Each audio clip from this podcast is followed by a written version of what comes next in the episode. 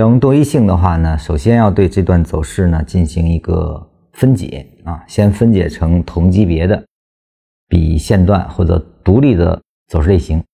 那么先看一下它对从 G 零开始的，一直到 G 三这一段的一个分解啊。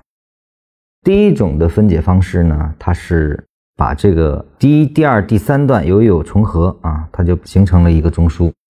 形成中枢之后呢，第四笔它实际上是根据这个中枢的震荡啊，它跟它交集了啊，而后到了 Z 三的时候呢，它就变成了这个中枢的一个三脉啊，所以呢，在这种划分下，Z 三作为三脉是可以被很好的呈现出来的啊，这是一种方式。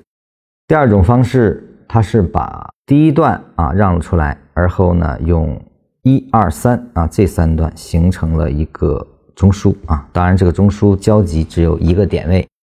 那么在这种划分下呢，这个 Z 三直接就在这个逻辑下形成了三脉啊。那么也就说，它实际上是变换不变性的。那么两种走势划分对于 Z 三来看呢是没有任何区别的。那么我们再去分解的时候，哪一种更合理呢？实际上这个呢，随着生长的开始啊，你可以不断的变换。因为多义性保证了变换不变性。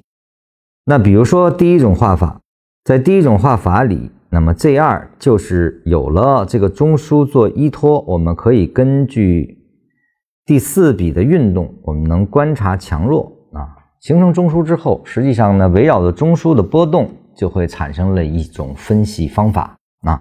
那么 Z 零这第一段啊是作为进入的。这一段呢，作为拉回啊，你可以这么去理解。那么在 MCD 上也好啊，在动能上也好，你都可以去观察它的结束位。比如说是比，当它形成顶分之后，在后期还有一个中枢震荡器嘛。也就是说，当这个第四笔形成顶分，它结束之后啊，那它没有进入到前一个中枢的范围，也就是说代表的是弱。所以任何的分解其实都有意义。啊，随着我们的逐次观察，它的强弱关系实际上是一目了然的啊。第二种的划分方式啊，实际上呢是在一二三四已经完成的情况下啊，甚至有了五，那么在这种情况下呢，我们把它变成了一个中枢啊，一个奔走中枢。